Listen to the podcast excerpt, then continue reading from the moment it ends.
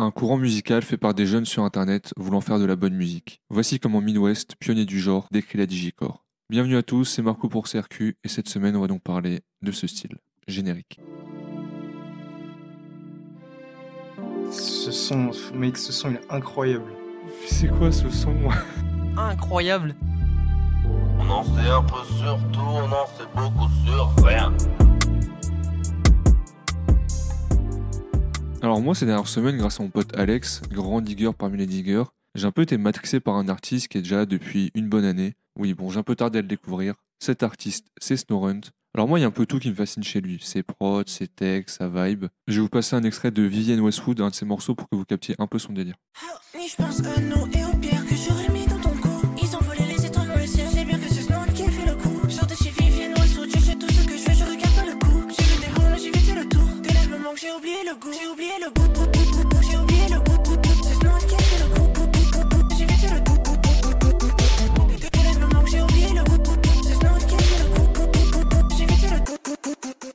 À la base, je voulais consacrer cette hors-série uniquement à Snowrunt, mais en me renseignant sur lui, j'ai découvert le terme digicore. On va donc garder Snowrunt en fil rouge au long de cet épisode, mais en découvrant ce genre musical. Moi, ça fait déjà quelques temps que je l'écoute, notamment par le biais de Winter Zuko, mais je connaissais ça sous le nom d'hyperpop. En fait, ce que j'aime dans l'hyperpop, c'est surtout la digicore. Pour résumer, la digicore, c'est la partie rap de l'hyperpop.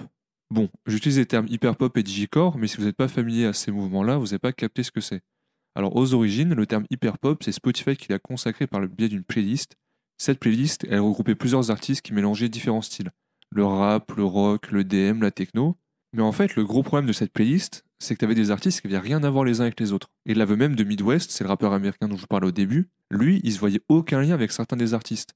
Il disait même que pour la plupart, il les avait jamais écoutés. Et en réaction à cela, SoundCloud a créé sa propre playlist appelée Digicore qui se focalise sur la partie rap de l'hyperpop.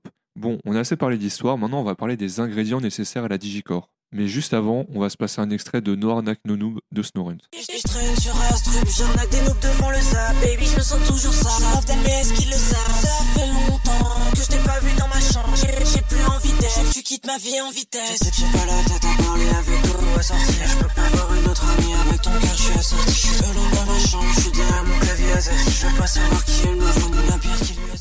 fait déjà deux extraits je vous passe de Snowrunt et vous devez commencer un peu à capter la recette. Il va nous falloir du rap, de l'EDM, du rock, de l'électro, on rajoute des voix pitchées l'autotune, un BPM souvent élevé, et on a de la digicore. Évidemment, c'est pas la peine d'avoir tous ces ingrédients-là, mais il faut quand même une bonne partie pour aboutir au style.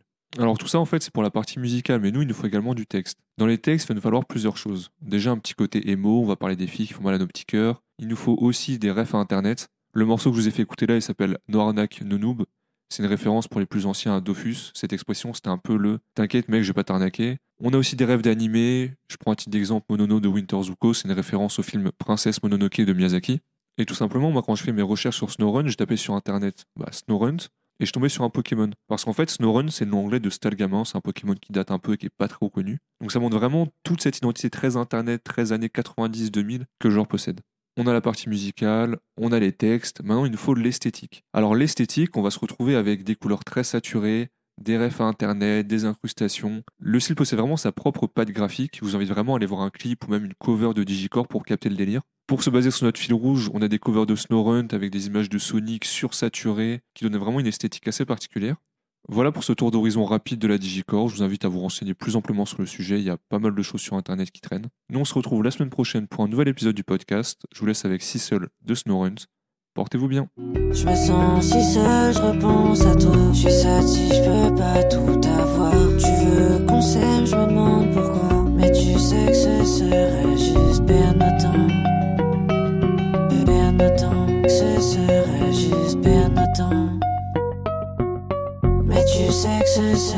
Juste perdre notre temps.